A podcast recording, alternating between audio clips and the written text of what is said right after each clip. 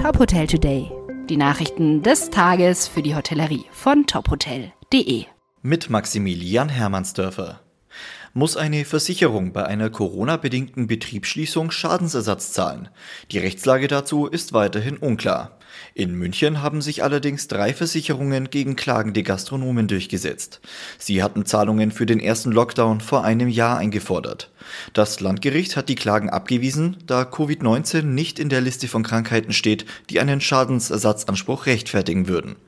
In anderen Fällen haben Gerichte anders entschieden und den Klägern Recht gegeben. Ein 31-jähriger Mann hat in mehreren Bundesländern 91 unberechtigte Anträge auf Corona-Soforthilfen gestellt. Auf diese Weise wollte er sich mehr als zweieinhalb Millionen Euro ergaunern. Seine Anträge waren allerdings so stümperhaft ausgefüllt, dass er schon kurz darauf von der Polizei festgenommen werden konnte. Das Münchner Landgericht hat den vorbestraften 31-Jährigen jetzt zu viereinhalb Jahren Haft verurteilt. Dass das kein Einzelfall ist, bestätigt der Deutsche Richterbund.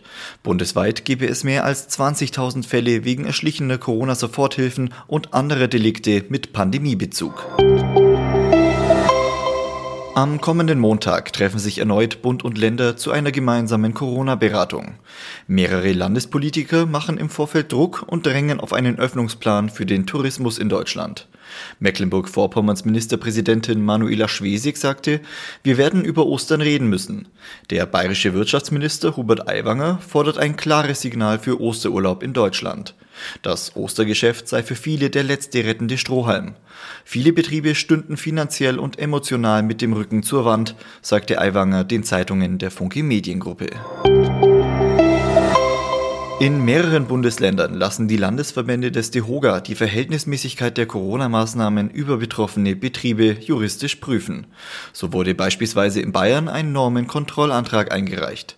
In einer Mitteilung dazu schreibt der DEHOGA Bayern, es sei unfassbar, dass die politischen Fehler des vergangenen Jahres offensichtlich erneut wiederholt werden. Wann eine Entscheidung über den Antrag fällt, ist unklar.